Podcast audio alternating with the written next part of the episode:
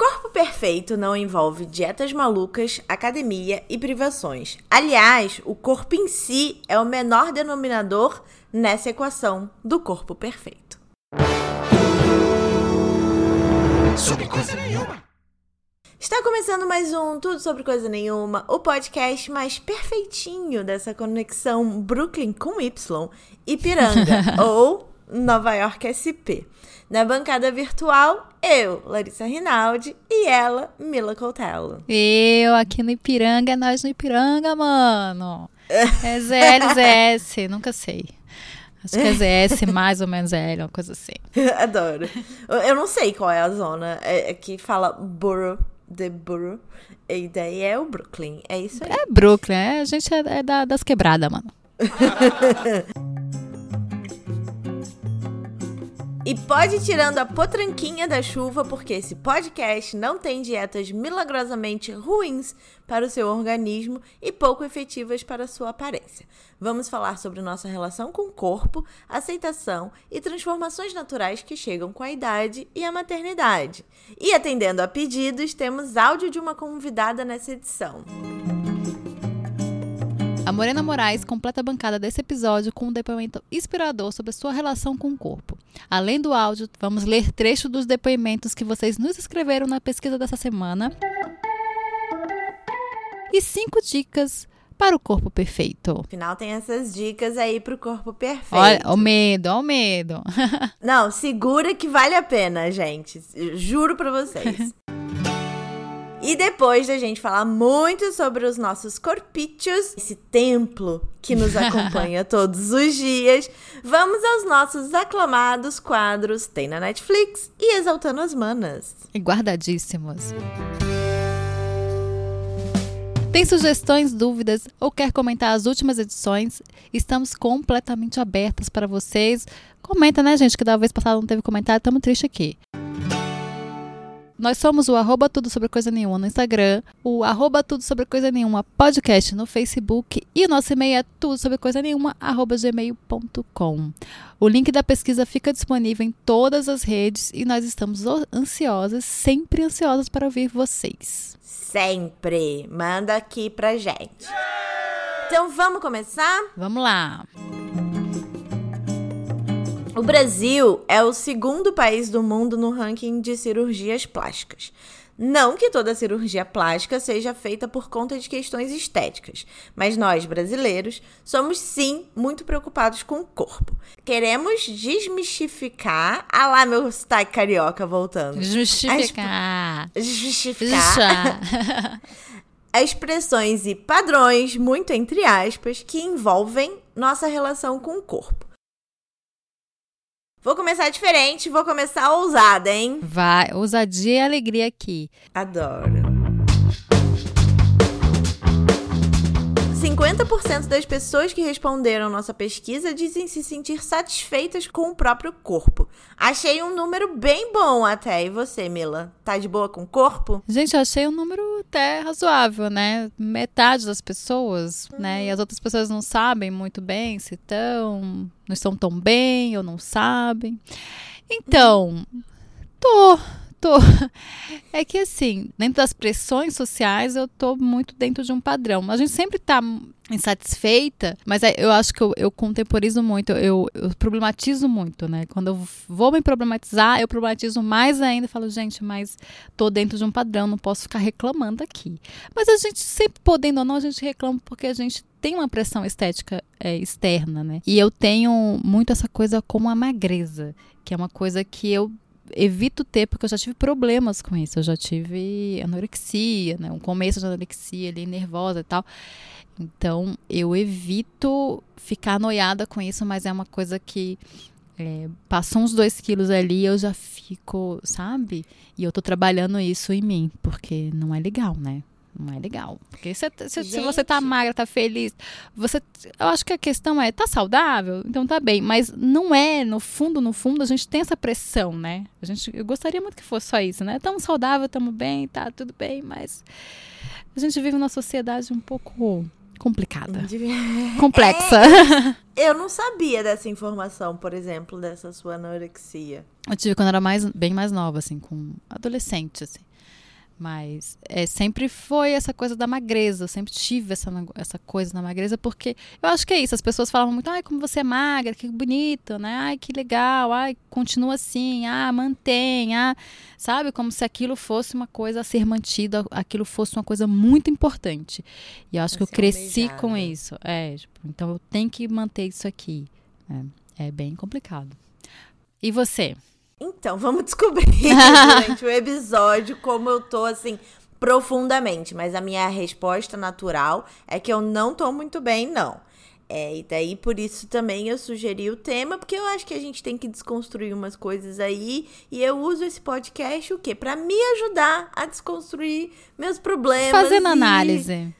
Fazendo análise e sair melhor daqui, e espero que eu consiga fazer isso com as nossas ouvintes também. Hoje em dia, tenho poucas questões que a gente vai desenvolver mais, mas quando eu vejo foto e daí eu tô com uma barrigona, e daí eu, eu sabe, me incomoda um pouco. Ou o braço. O braço tem me incomodado menos já, tô passando dessa fase.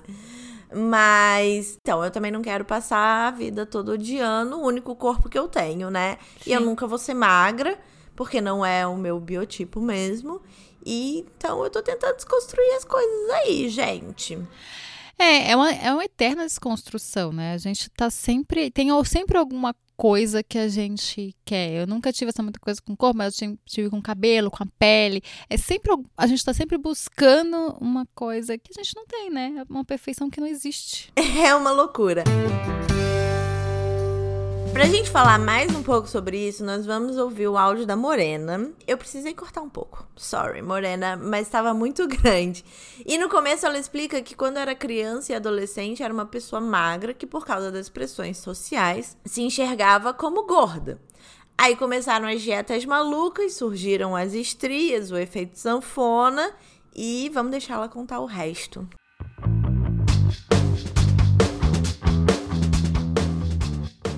Até o dia que eu olhei no espelho nua e falei, não tô feliz com o que eu tô vendo. E aí no dia seguinte eu olhei no espelho nua e falei, continuo não tô feliz com o que eu tô vendo. E aí virou um exercício. Todos os dias me olhar no espelho nua e perceber. Será que hoje eu tô feliz com o que eu tô vendo? E eu, sei lá, fiz isso um ano, provavelmente. 364 dias chorando de ódio do que eu via. E aí, eventualmente, veio um clique. E é o corpo que eu tenho. Tô aqui um ano olhando para ele todos os dias. E ele não tem mudado muito, não. Então é, é, o que tem para hoje. Esse é o, o, recipiente que você vai habitar durante toda a sua vida. É bom você começar a fazer as pazes com ele. E aí, aos 26, eu passei a me entender como mulher gorda. Gorda e me aceitar. Não tô dizendo que eu entrei de cabeça, nossa, super me aceitei. Dei um clique e tudo mudou. Foi bem assim. Eu comecei a aceitar o fato de que eu tinha que me aceitar. É uma coisa muito mais complexa. E aí, eu passei a estar ok com o meu corpo. Antes eu estava mal com o meu corpo, e eu passei a estar ok com o meu corpo. Até então, a minha relação com o meu corpo era bem complicada, e durante esses 26 anos, eu acabei desenvolvendo picking, que é uma automutilação não suicida. Isso significa basicamente que eu me machuco a ponto de criar feridas e eu deixo manchas no meu corpo inteiro isso só foi piorando a minha imagem de mim mesma.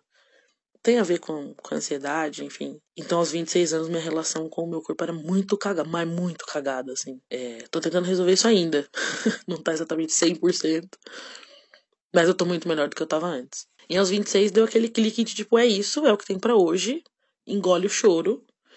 E vamos tratar de, de colocar em prática aquilo que todo mundo fala, né? Ai, se você não se amar, quem vai te amar? E é isso eu botei na cabeça que se eu não me amasse, quem ia me amar?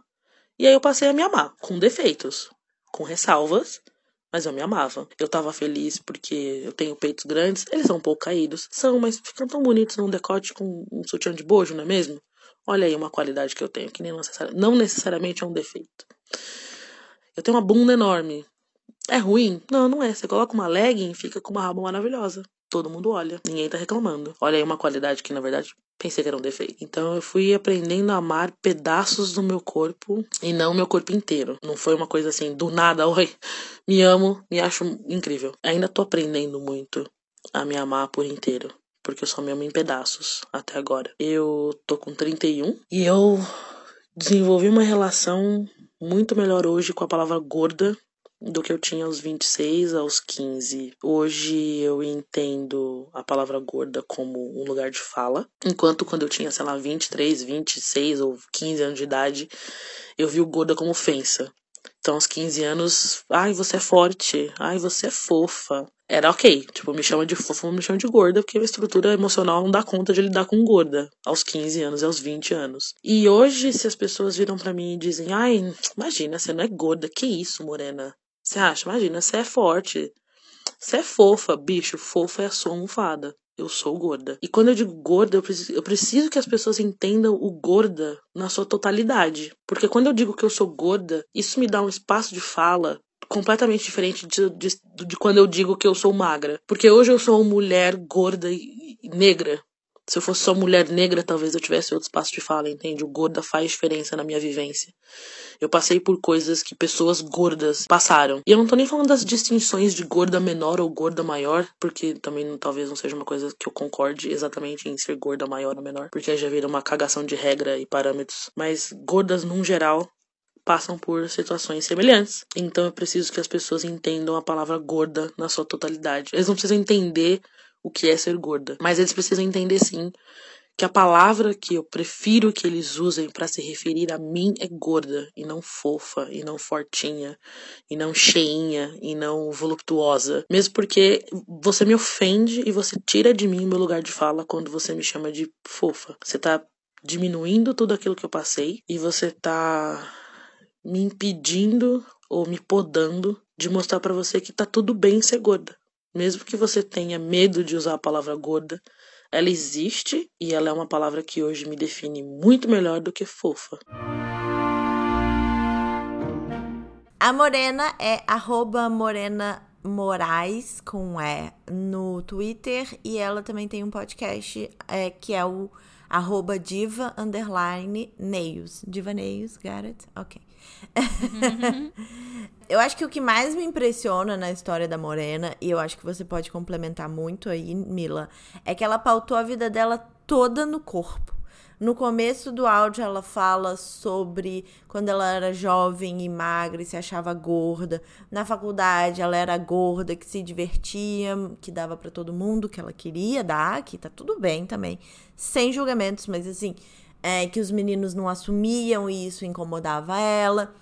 E por isso que eu acho que ela frisa a palavra gorda. Sem a palavra, toda essa vivência se diminui, pelo que eu entendi. Sim, porque eu assim, a gente quer, né, como sociedade, a gente vê uma pessoa gorda, coloca o gorda como ofensa, é gorda.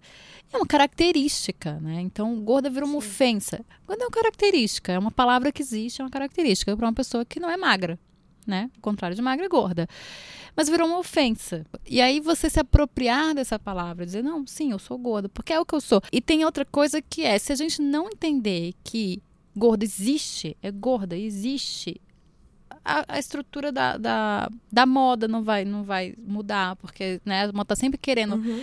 colocar a pessoa para disfarçar a gordura dela e não Tipo, não, e sim, existe uma pessoa gorda, então vamos fazer uma roupa que seja confortável, que seja bonita, que seja. Não para disfarçar essa, essa, esse corpo, né? Eu acho que tem que ser apropriada essa palavra para as coisas acontecerem. E, pra, e no que ela falou, para ela ter o lugar de fala dela. Sim, eu sou gorda e, e eu passo por essas, essas, essas situações. E, e ela falou uma coisa muito interessante que é uma outra questão aí que a gente está falando aqui de padrão e tal e eu vi hoje um, um post da Joyce Bert, que eu já falei sobre ela aqui, que é uma coisa que eu penso muito, que é gorda e negra já tem uma outra conotação muito mais é, muito mais pesada. Eu acho que tem que se apropriar dessas coisas mesmo para ter esse lugar de fala, para falar, eu falo desse lugar e eu passo uhum. por essas coisas, assim.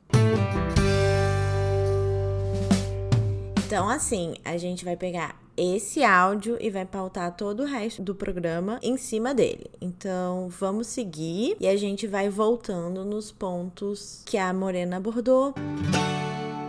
E não é só com a Morena que isso acontece. Uma pessoa de 33 anos que pediu para não se identificar disse assim: Estar mal com meu corpo me atrapalha. É como se todos os problemas que enfrento é culpa de eu ser gorda. Fiz um esforço psicológico imenso para me aceitar. É muito louco isso, né? Minimizar a palavra parece que traz um, um tipo de conforto emocional para as pessoas assim, até para quem não é gordo, né? E eu achei muito interessante também nessa questão de fazer um esforço psicológico para se aceitar, a Morena foi se amando aos pedaços. Sim. Primeiro ela amou o peito, depois ela amou a bunda, depois ela foi. E aí a barriga, que é o meu ponto mais crítico, deixa de ser importante, entende? Porque as outras coisas ela ama mais. Eu, por exemplo, amo meu cabelo. Tudo bem? Sim. Vai se amando aos pedaços para tentar construir essa autoestima, que é super importante. Sim, e tem uma coisa voltando ao que a Marina falou, ela falou uma coisa importante. Eu comecei a aceitar que eu tenho que me aceitar. Começa de um começo, muito do começo. Né? Você começa uhum. a aceitar que aquele é seu corpo e você tem que aceitar ele. Não quer dizer que você está vai estar completamente feliz, com... porque a gente nunca está feliz com nada. Mas é começar a aceitar quem se é e aceitar a se aceitar. A começar a amar esses pedacinhos do corpo. Porque ela falou que até para isso foi uma coisa né, difícil. Começar a entender, a gostar do peito dela, os pedaços já foi difícil. Então, gostar desses, desses pedaços do corpo, né? Que aí depois Sim. vai indo para um, uma coisa maior. Mas as 75% das pessoas que responderam à nossa pesquisa disseram ter uma relação estranha com a palavra. Tem gente que hoje em dia tá de boa. Aí eu vou ler um depoimento, você lê outro, Lari. Vamos lá? Tá, beleza. Vou ler o primeiro aqui.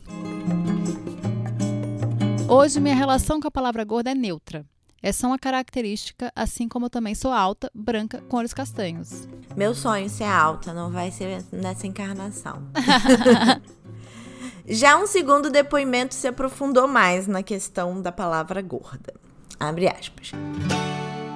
Estou tentando desconstruir a palavra gorda dentro de mim. Gorda é um adjetivo, uma característica como alta ou baixa. Não deve ser um xingamento, mas ainda temos medo de sermos consideradas gordas. Fecha aspas. Porque magra é um elogio. Né? Ai, nossa, como você tá Sim. magra. E é muito louco que às vezes é, as pessoas usam esse elogio tão indiscriminadamente que às vezes a pessoa tá doente. Mas, Nossa, como você tá linda, você tá magra, você emagreceu. A pessoa não tá comendo bem, as pessoas estão passando por um problema. Mas vira isso, a magreza é um, é um status, é, uma, é um adjetivo. É, como gorda, só que é, é um elogio, que é o oposto, é considerado uma ofensa. Pejorativo. Pejorativo. Ofensa, é. Não, e eu lembro, assim, quando eu morava em São Paulo, os primeiros anos, eu não comia mesmo, assim, era uma coisa bem louca. E eu emagreci bastante, e aí minha tia me encontrou e falou: Não, mas eu acho que você já tá magra demais. É, tem que comer, você não tá comendo, eu tô vendo que você não tá comendo.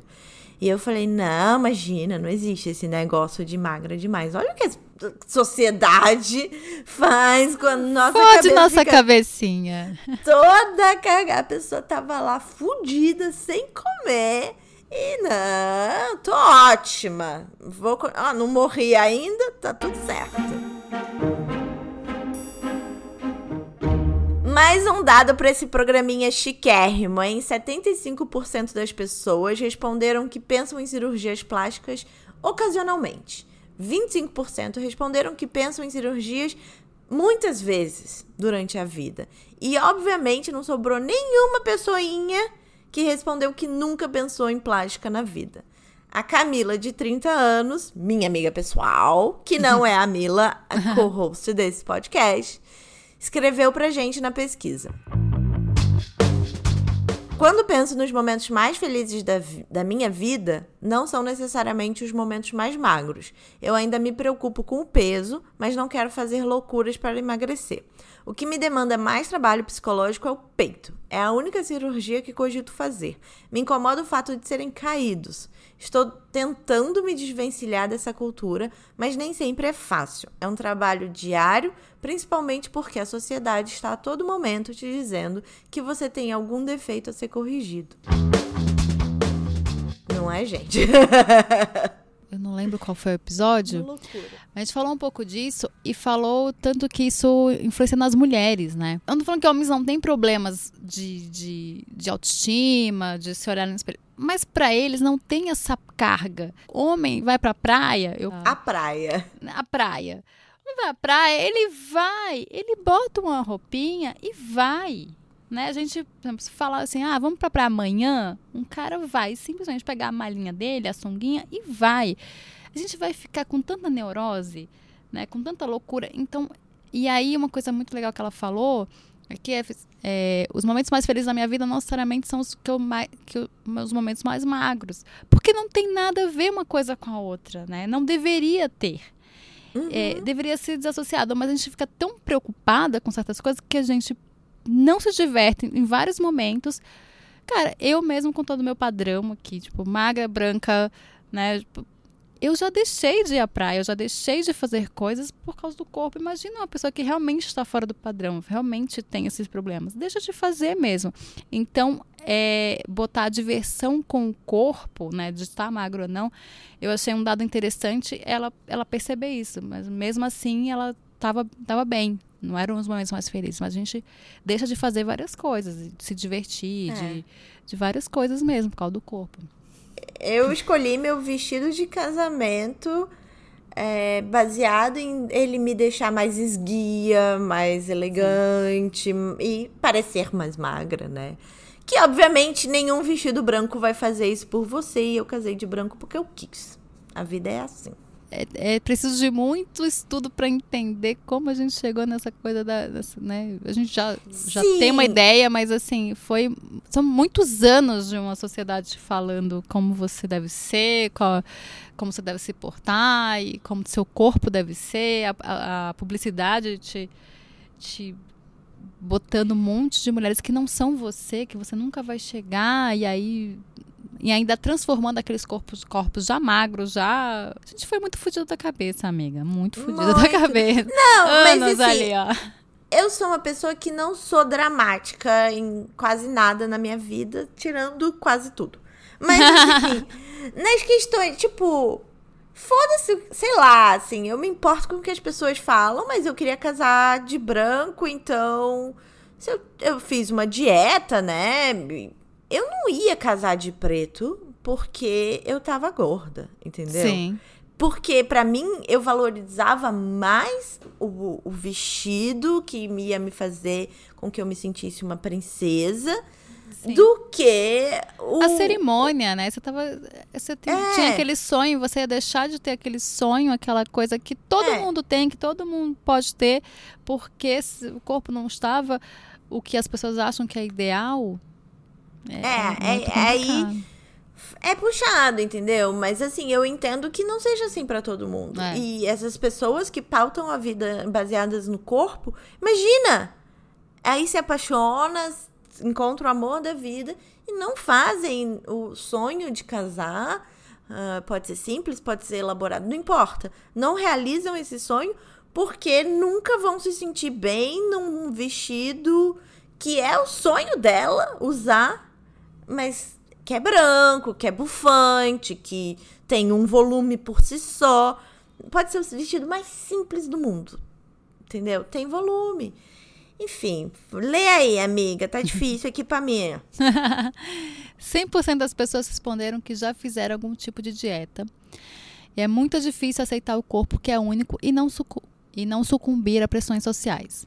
A Denísia é terapeuta, tem 40 anos e escreveu pra gente. Abre aspas.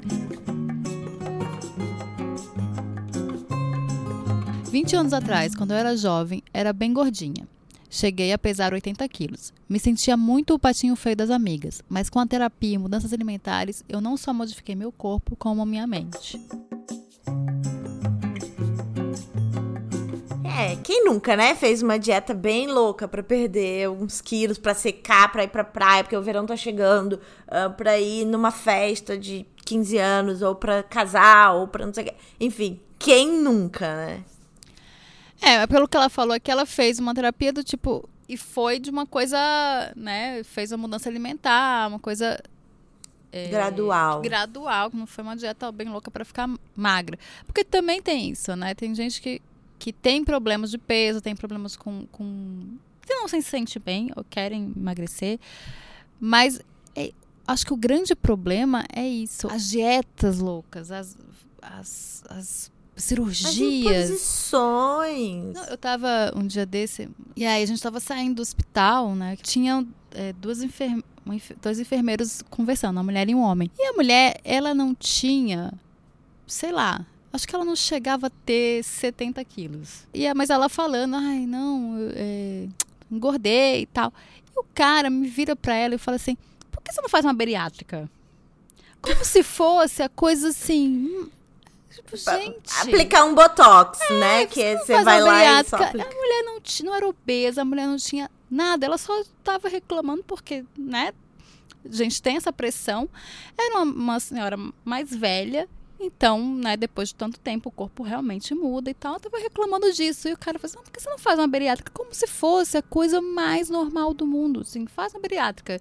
Porque aí você vai ficar magra. E tudo bem. Em vez do cara falar, não. E eu, eu andei conversando com o pessoal do movimento Body Positive. Uhum. Inclusive com pessoas que fizeram bariátrica. E pelo que eu entendi, é a maior mentira do, do século, assim que não muda seu corpo, que piora tudo, que que o organismo é gordo, sabe assim? O organismo, ele tem essa tendência. E não importa se você come muito, se come pouco, vamos desfazer essas questões de distúrbio, sabe? E se tiver alguma médica ouvindo e tiver que me consertar, pois muito bem, seja muito bem-vinda, entende? É, quero ouvir mais, mas pelo que eu entendi dessas pessoas que fizeram as cirurgias, que é a maior mentira do mundo. Ah, eu conheço gente que fez que essa pessoa que fez tinha obesidade, tinha problemas muito, muito graves, né? E aí é, funcionou para ela. Mas é isso, ela é em último caso. É uma coisa quando a, a saúde está em risco, porque é uma cirurgia Sim. muito perigosa.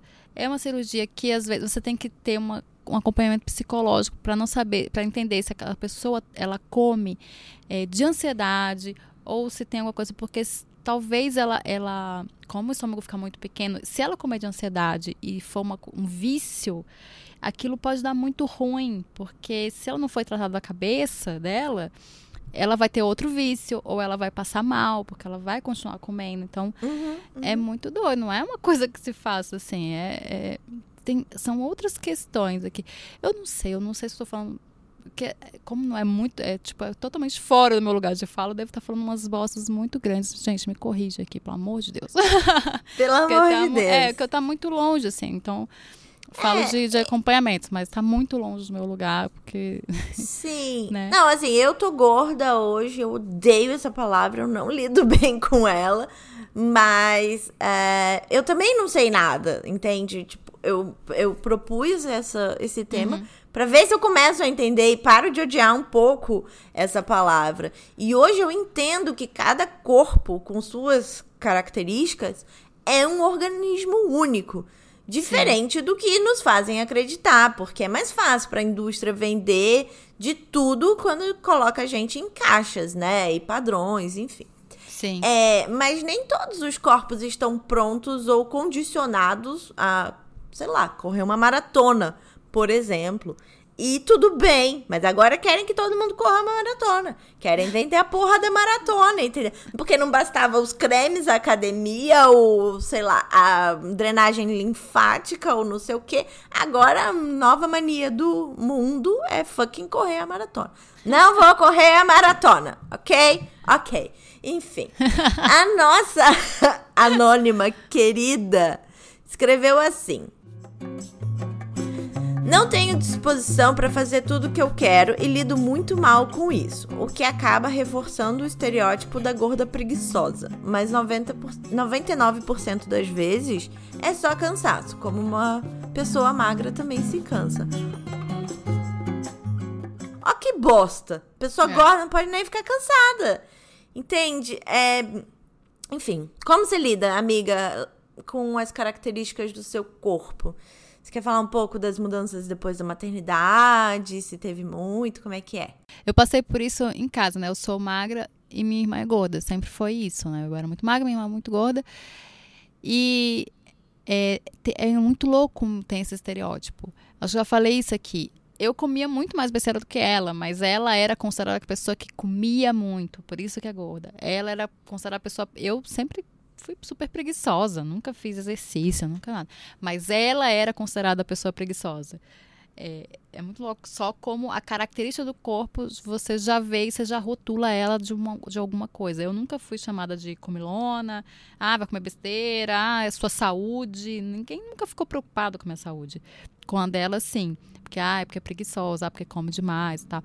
É, e o é mesmo a característica genética, né? Assim, vocês vieram do mesmo, dos mesmos pais. Sim. E olha como cada organismo é muito único, porque vocês têm o mesmo DNA, literalmente, assim. Só que é diferente. Cada um é cada um. Hoje em dia, ela se botou num lugar porque ela é maravilhosa. Beijo, minha irmã, que ela é maravilhosa, é linda, maravilhosa. E, e, e, cresceu essa autoestima nela. Tipo, sou essa pessoa e não sou, tipo, foda-se, né? Mas, mas é bem difícil. Mas a maternidade. Eu vou falar aqui um pouco da maternidade, mas antes eu vou ler um depoimento da Nenísia, que escreveu assim, abre aspas. Eu me aceito, mas às vezes passa assim na mente uma pequena desvalorização, depois de amamentar quatro filhos, fecha aspas. É difícil, né? Porque é, o corpo muda. O corpo muda já começa quando você engravida. E uma coisa que eu percebia muito era é, quando eu engravidei, uma coisa que as pessoas se preocupavam muito e achavam muito bom, tipo, ah, mas só engordou, se engordou pouco, né? Nossa, que bom. Era sempre isso, tipo, é, essa preocupação de quanto eu engordei e que, nossa, logo seu corpo vai voltar ao normal. Calma aí, né?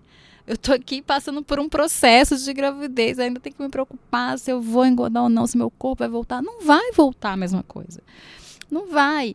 É, eu, depois que, que eu tive Helena, ela mamou muito, então eu fiquei mais magra do que eu estava antes. Mas isso não era uma coisa boa, porque eu não estava conseguindo comer, não estava conseguindo me alimentar. É, e é natural, porque você amamenta e realmente emagrece muito. Mas depois volta e, e aí tem outras coisas. Tem a questão do peito, que, que, que cai ou que vai ficar menor do que antes, né? O meu ficou, hoje em dia ele é menor do que era antes, porque não entendo muito bem, mas é. é o corpo, o quadril aumenta. Então, assim, o seu corpo mesmo não vai voltar. Não vai voltar. E tudo bem. Não existe sabe? isso. Não, não existe isso, não tem isso. Mas as pessoas se preocupavam muito e ainda se preocupam. Ai, nossa, você teve filho, nossa, mas nem parece. É, que bom que voltou, né? É uma preocupação muito muito complexa, né? Tipo assim, cara, você tá alimentando. Muito tá, presente. Muito presente, muito presente. E você tá ali, grávida, né? Vamos ver se esse ser aqui tá bem, se eu tô bem, se tá tudo bem, mas é uma preocupação muito presente. Eu lido bem, mas por toda essa, essa coisa que eu falei, eu tenho uma. É, é, eu tava, eu tava preparada. Lógico que você olha, a gente tem sempre a, a, a lembrança do que a gente era e tal. Mas é isso. É ter um filho vai mudar seu corpo. É, se você não tiver um filho, se você envelhecer, seu corpo vai mudar, sabe? O seu corpo vai mudar. Seu corpo não é o mesmo de antes, antes porque não tem como ser o mesmo de antes. Porque não é antes mais, né? Isso antes já passou. Seu corpo é. tá mudando e tudo bem. Então, para mim foi tranquilo, mas tem gente que não é tranquilo, porque tem umas mudanças muito maiores mesmo, né? E ela teve quatro filhos, maravilhosa. Beijo para você. É, eu acho que eu tô na, no processo ainda, como eu já aqui declarei, né? depois de fazer 30 anos, realmente afetou muito a minha relação com o meu corpo porque eu parei de me sentir elástica. E não foi só porque eu fiz 30 anos, é porque eu acho que eu era muito mais ativa no Brasil do que eu sou aqui. E isso uh, afetou a minha vida. Então, eu tento entender melhor os limites hoje em dia. Não é fácil, mas eu tô aceitando que eu tenho que aceitar. É, e é um processo que eu acho que todo mundo precisa passar, porque a gente não é educado nesse sentido, né? Então hoje eu encaro essas limitações, como, sei lá, subir a escada do metrô ou não, porque me cansa e isso me incomoda muito, me cansar de subir a escada do metrô. É, e não conseguir fazer uma ponte sozinha, sem a bola da yoga, sabe? porque eu não consigo segurar o meu peso. E eu sempre Sim. fiz isso, também me incomoda muito. Me muito mais do que me incomoda minha barriga, entendeu? Isso, As limitações fato, do corpo, né? É, isso de fato realmente me deixa mal, assim. Mas eu não quero passar a vida toda reclamando e desejando ter alguma coisa que eu não tenho. Então, eu tento lidar, tipo, ok, eu tenho 30 anos, não, não talvez fazer uma ponte não seja mais alguma coisa uh, que seja tão natural. Então eu preciso me desenvolver em outros sentidos para que eu consiga não ter a mesma corpo que antes, mas a, eu gostaria de ter a mesma disposição. É, e, mas eu acho que também tem a parte do corpo, tem a parte do envelhecimento. É, eu dancei a vida toda e hoje em dia eu não faço mais coisas que eu não fazia antes. E, e isso acho que o corpo envelhecendo também, a gente vai tendo esse negócio, né? Essa, essas preocupações. É, e não é fácil mesmo. Acho que quando a gente passa de uma coisa para outra, é, é aceitar se aceitar, né? Você está nesse processo de aceitar se aceitar. E é longo mesmo, é um processo longo. É. E nesse turbilhão de emissões ainda temos que lidar com o nosso posicionamento no mundo para não perdermos oportunidades, como o exemplo da Camila. Abre aspas. Acho que meu problema ainda é a comparação. No meio de pessoas que são padrão, me sinto mais deslocada e acuada. Por isso, acho importante cercar de pessoas com um discurso mais inclusivo, até você se sentir forte o bastante para lidar com a selvageria. Estar em paz com o corpo ajuda na minha vida, e estar em paz independente de estar dentro ou fora do padrão. Quando você se sente confiante com seu corpo, aproveita muito mais os momentos de festa, praia, etc., do que quando está preocupada com a imagem. A representatividade, né? a gente está sempre cercada de pessoas padrão na nossa vida, ou na publicidade, ou na novela a gente não se vê, no filme a gente não se vê.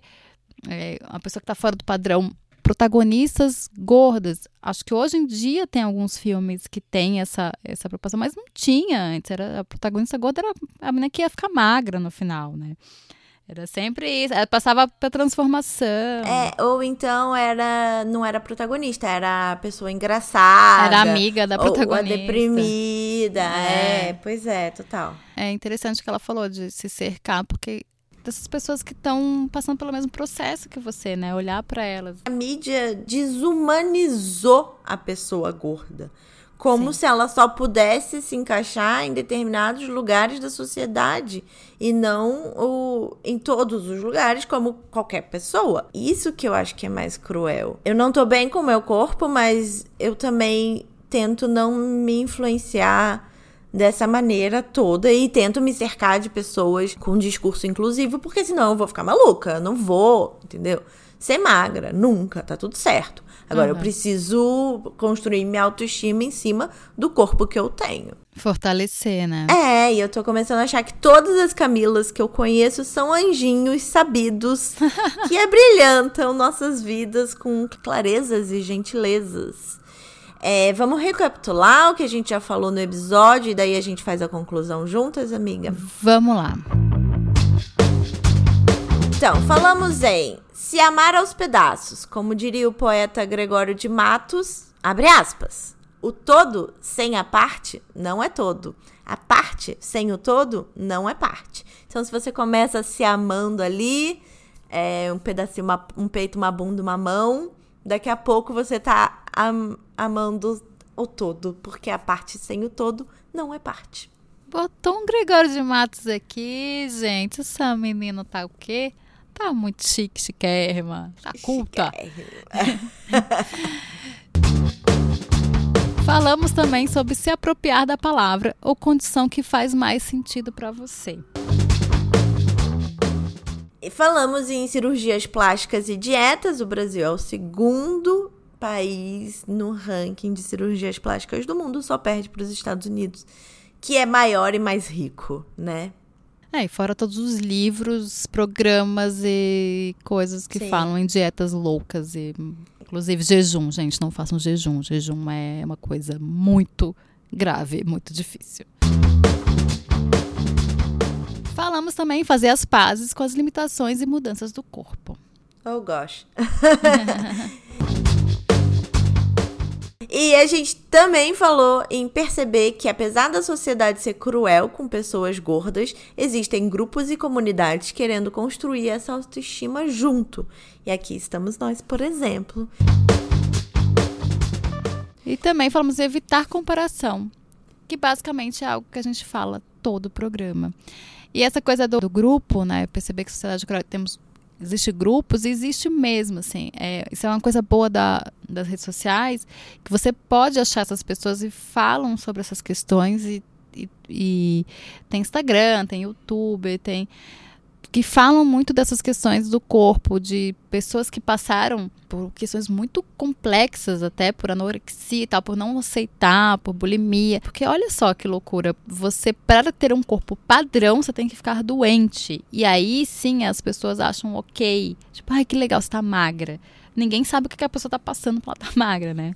E Sim. tem várias pessoas que falam sobre isso, pessoas que que passaram por essas situações, por essas doenças e conseguiram se aceitar e, e ajudam outras pessoas e fazem essa, esses grupos. Total. A Pilar mesmo comentou que o que ajudou muito ela no processo de aceitação foi começar a seguir e conviver com pessoas do movimento Body Positive. Eu acho que esse programa serve muito, muito além, óbvio, das dietas milagrosas ou de qualquer solução milagrosa que eu acredito que não exista em lugar nenhum ele serve muito pra gente perceber mesmo que o nosso corpo é único. A gente pode ter carinho com essa coisa única, sabe? Por que, que a gente tem que valorizar corpos que não são os nossos, coisas que não são as nossas e desvalorizar o que a gente tem e é tão especial, sabe? Meu, seu corpo te dá prazer, é com ele que você goza e também é com ele que você vive bons momentos que é, sei lá, ir à praia, se você gosta de praia, e tomar um banho de cachoeira, e, e uma brisa no rosto, sabe? É só esse corpo que te proporciona tudo isso. Por que penalizar tanto esse corpo que te traz tanta felicidade, tanta alegria? É esse corpo que a gente tem. É o que leva a gente Sim. pela vida. Achei bonito que você falou. Ah, obrigada. Eu só queria dizer uma coisa sobre o tal do jejum. Eu tenho uma prima que parece que ela faz esse jejum, mas ela tem acompanhamento médico e tudo. Então eu não sei o quão ruim é. É, não, tô falando quem, quem faz o jejum de coisa de revista, sabe? Ah, lê na ah, revista tá. e faz jejum. Não, se é. não for uma coisa que né, com um médico, algumas coisas, fazer indiscriminadamente, fazer jejum. Tem gente que faz o dia inteiro tomando só água nem suco às vezes toma, sabe?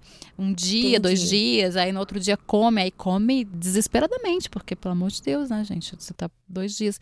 Então tem que ser com acompanhamento. Tudo que fizer, acho que dieta não tem problema nenhum. Se você quiser fazer uma dieta, com acompanhamento, sempre. Sim. Sempre. É, não, só quis deixar claro assim que eu não vou uhum. incentivar ninguém a fazer, mas que parece que pelo, pelo que eu, ela mostra nas redes sociais que ela tem um acompanhamento e que isso faz bem a ela. Sim. Vamos às dicas para o corpo perfeito?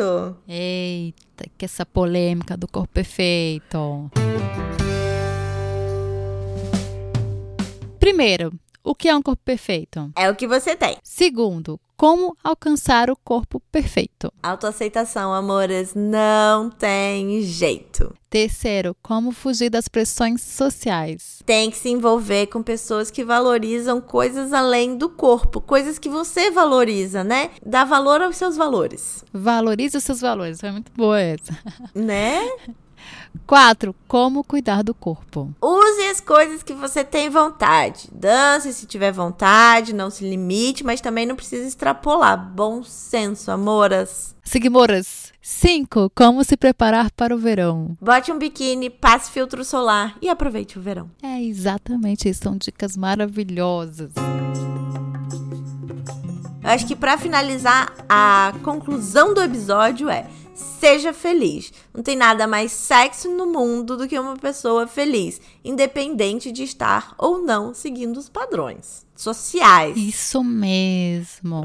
Importante que os padrões são impostos, não são padrões que existem na natureza. É, né? Eles foram construídos durante muito tempo por vários motivos, né? E nenhum deles é para o seu bem-estar. Exato. né? Nenhum deles é por nós. Deixar a gente quietinha, deixar a gente obedecendo, muito preocupada com outras coisas que não é o quê? A revolução. é isso. Isso eu peço desculpa, gente, por essa. Se falei alguma besteira, não é meu lugar de fala, então, né? Posso ter falado aqui alguma besteira. Pode mandar uma mensagem lá, falar: Oi, sua louca. Desculpa aí. a gente tá aqui para aprender. Sim, eu espero que esse episódio ajude as pessoas como ele tá me ajudando a entender melhor o meu corpo e suas características e aproveitar melhor o vento na cara sem me preocupar com a minha barriguinha. Exatamente. Tá linda, linda. Amiga, você que tem voz de radialista, você quer fazer o anunciante? Agora minha autoestima foi lá em cima, hein? Aê. Contrata! Segunda anunciante desse podcast. Chique. Então vamos para o segundo anunciante desse podcast. Tá chique, chique, chique. A Leila Marina, nossa ouvinte fã e pedagoga, acabou de abrir o espaço João de Barro, uma casa de brincar e acolhimento para crianças de 2 a 10 anos, com horário estendido e flexível. O espaço fica em Barão Geraldo, Campinas. Para saber mais informações e deixar seu filho no lugar onde ele vai ter espaço para crescer e se desenvolver com a equipe incrível, é só entrar nas redes sociais dela, arroba João de Barro Brincadeiras. Achei incrível e as mães agradecem. Mães e pais agradecem por ter esse espaço, que é difícil, né? É difícil achar lugares assim. Parabéns, Leila, que espero que dê muito certo. Não é legal? Ela mandou um vídeo que eu vou publicar no nosso Stories, o pessoal conhecer melhor.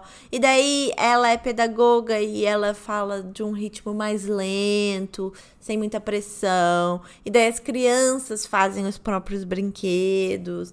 Ai, Achei tão zen, tão maravilhoso. É, não, e isso é muito importante. Deixar as crianças serem crianças, ter esse lugar acolhedor, né? E para os pais é muito bom também, porque a gente confiança e deixar. Parabéns. Vamos para os quadros? Vamos lá, para os nossos quadros aclamados, esperados. Maravilhosos. Ó, eu vou fazer o Dúvida Feminista acontecer, hein, Brasil? Dúvida Feminista. Essa semana eu perguntei pra Mila, que é a co-host desse podcast. Eu. Uh, sobre fazer uma piada com o nome de um importante livro feminista contemporâneo. Claro que a minha intenção não era ofender, mas sim chamar atenção. Mas depois de conversar um pouco, entendi que talvez esse não fosse o melhor approach. E aí, Mila? O que, que a gente pode falar sobre essa ironia, sarcasmo, é um trocadilho. Era um trocadilho, era usar a mesma coisa é, do livro para uma outra coisa. Eu acho assim, intenção não é vista, né? A ação é mais vista do que a intenção. Ninguém vai saber a sua intenção. Eu acho sempre bom, quando vai dar, um, você acha... É engraçado, a gente já tem esse filtro, né? Você me perguntou porque você já tinha esse filtro. Então, quando a gente pergunta, já é uma coisa que tem que prestar atenção. Você já viu um problema ali. Porque era um negócio que tinha um outro lugar de fala. É igual eu tô aqui, bem louca, padrão, aqui falando sobre ser gorda e tal. Tô bem perdida. Tô e posso estar falando besteira, eu acho que é a mesma coisa. Estava falando de um outro lugar de fala que fazia um trocadilho com esse livro que tem um lugar de fala completamente diferente para um outro público. Então é sempre bom tomar cuidado e é sempre bom evitar, né? Eu acho que se a gente evitar, porque a gente às vezes quer fazer a gracinha, quer ser inteligente, quer mostrar que entende, mas a gente às vezes vai para um outro lado que não é legal, ou que não vai ser bem interpretado. Quando reclamam do politicamente correto, que não pode fazer mais piada com nada, bibibi, eu acho que as pessoas estão realmente diminuindo, sabe, o, o sofrimento dos outros. Então, meu, se eu realmente parei para pensar e fui conversar com você e não sei o que, talvez fosse problemático, talvez não fosse, mas se a minha mente é criativa para criar uma coisa que eu achava que ia chamar atenção, mas que talvez pudesse ofender alguém, a minha mente é criativa igual para pensar mais e Sim. criar um outro tipo de, de comunicação não é, ofensiva e tudo mais. Eu hum. acho que é até mais legal para a criatividade, mais desafiador você sair do lugar comum, né? E pensar efetivamente como chegar no seu público sem repetir padrões de comunicação antigos que ofendiam pessoas. Militei. Muito bem. E eu acho que essa coisa do politicamente correto, quem reclama é gente preguiçosa. gente está é. claramente perdendo seu privilégio, porque quem reclama é gente que está em posição de privilégio que faz a piada. Não é uma pessoa que, que é, o, é o alvo da piada. Nunca vi o alvo da piada falar, nossa, o politicamente correto está acabando com, com o mundo. Não é. tá. Eu acho que se basear em piadas, em coisas que ofendem, coisas dos outros, é muito fácil, né? Você bater em quem já está embaixo. Não era, não era o seu caso, você não, não era nem isso, mas eu estou falando bem geral do politicamente correto. Quem reclama uhum. é gente que não tem, tem preguiça, quer fazer as mesmas piadas sempre, quer ofender. Gente, olha, se pensar um pouquinho, é até melhor. Você pensar numa coisa que não vai ofender ninguém, vai ficar até melhor a piada, vai ficar até melhor o seu texto você vai pensar mais do que ir para o lugar comum. Então, para de reclamar do politicamente correto, para de ofender as pessoas e vai pensar um pouco mais. É, porque o politicamente correto nada mais é do que você respeitar o próximo como um ser humano. E todo mundo quer respeito, então vamos respeitar a todos. E é isso. Exatamente. Tem na Netflix?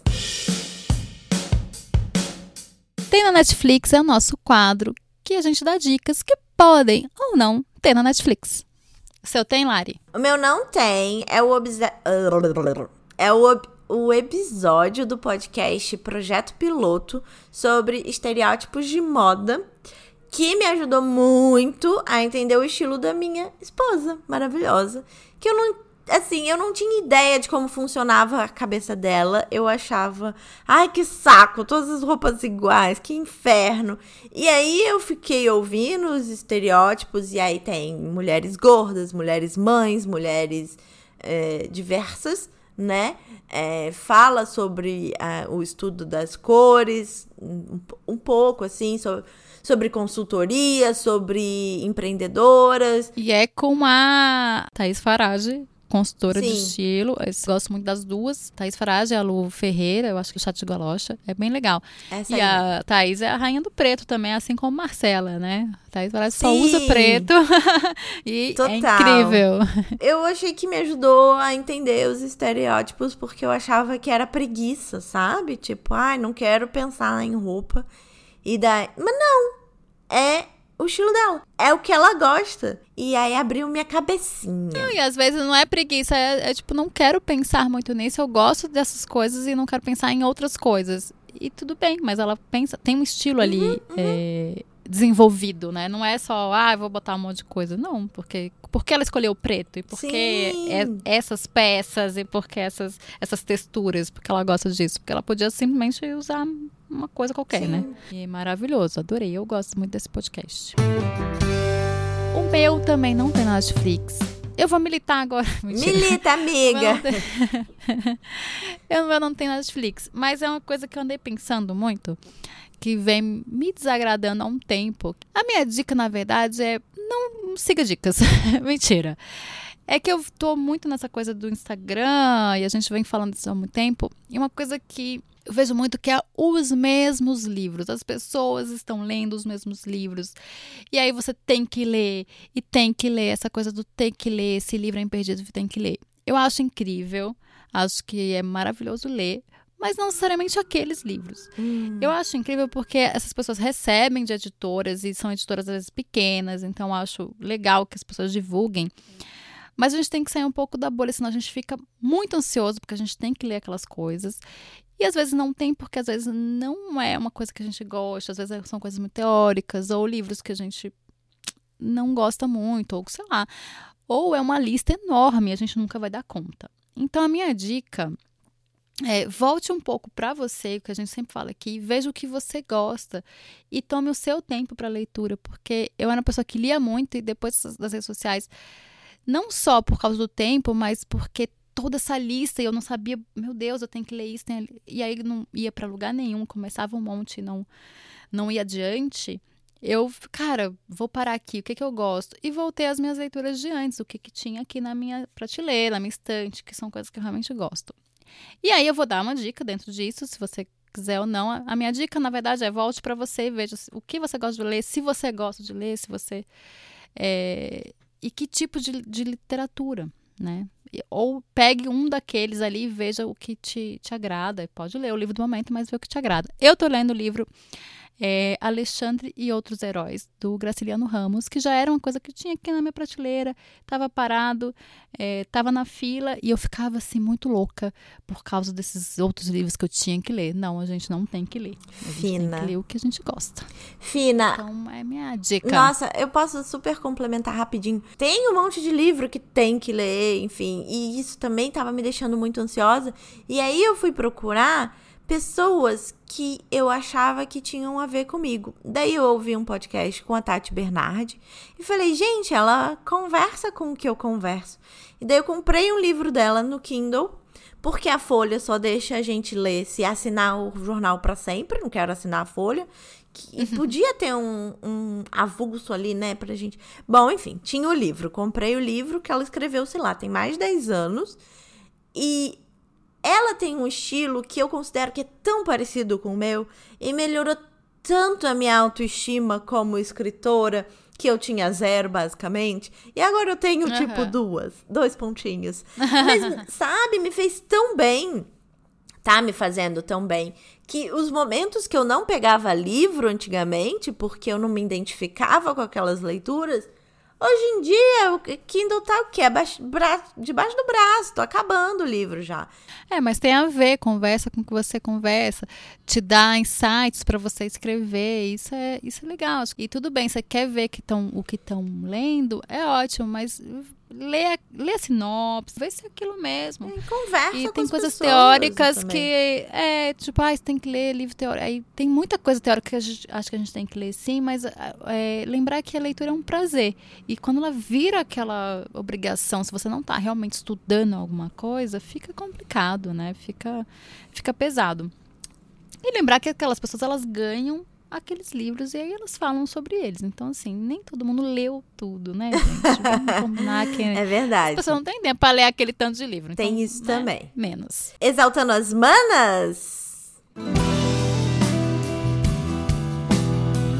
Exaltando as manas é o nosso quadro que a gente exalta uma mulher que pode ser sua tia, sua vizinha, a Beyoncé ou uma mulher maravilhosa. Eu vou exaltar a Cláudia Raia, porque eu vi um vídeo dela essa semana falando sobre ter mais de 50 anos, sobre as pressões que a sociedade tenta enfiar na cabeça da mulher para controlar o que a gente compra, o que a gente veste, o que a gente usa, o tamanho do cabelo que você pode ter depois de certa idade, que não pode ter cabelo curto, não pode ter cabelo comprido, que cabelo comprido é coisa de gente jovem, meu cu, entendeu? E aí ela também fala, eu achei muito sensível sobre a, uma possível fragilidade dessa mulher por volta dos 40, 50 anos. Se não tiver filho, não vai estar vivendo, mas pode estar vivendo a síndrome do ninho vazio, com os filhos saindo de casa, pode estar se separando porque viu que não era aquilo.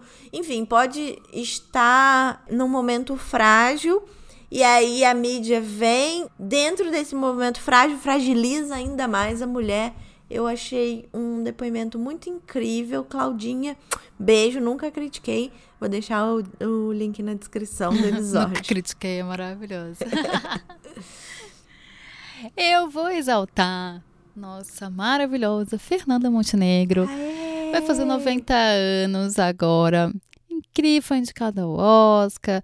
E foda-se o Oscar, ela é maravilhosa. Tá na capa da 451, uma revista maravilhosa com bruxa. Tem a, a biografia dela agora, escreveu a biografia. Incrível, é uma mulher muito lúcida, uma mulher que se posiciona, uma mulher que é uma baita artista. Então, Fernanda Montenegro, maravilhosa. Beijo. Amei! E aí a gente vai reclamar de novo que não tem comentários nesse episódio porque ninguém mandou comentários pra gente. Estou em Ah, prantos. gente, vocês não têm nenhuma nada com o vizinho. Pelo amor de Deus, ah, me respeita. Eu tô em prantos. Manda comentário. Beijos, queridos ouvintes. Mandem comentários. Até semana que vem. Beijo, até semana que vem. Tchau. Sobre coisa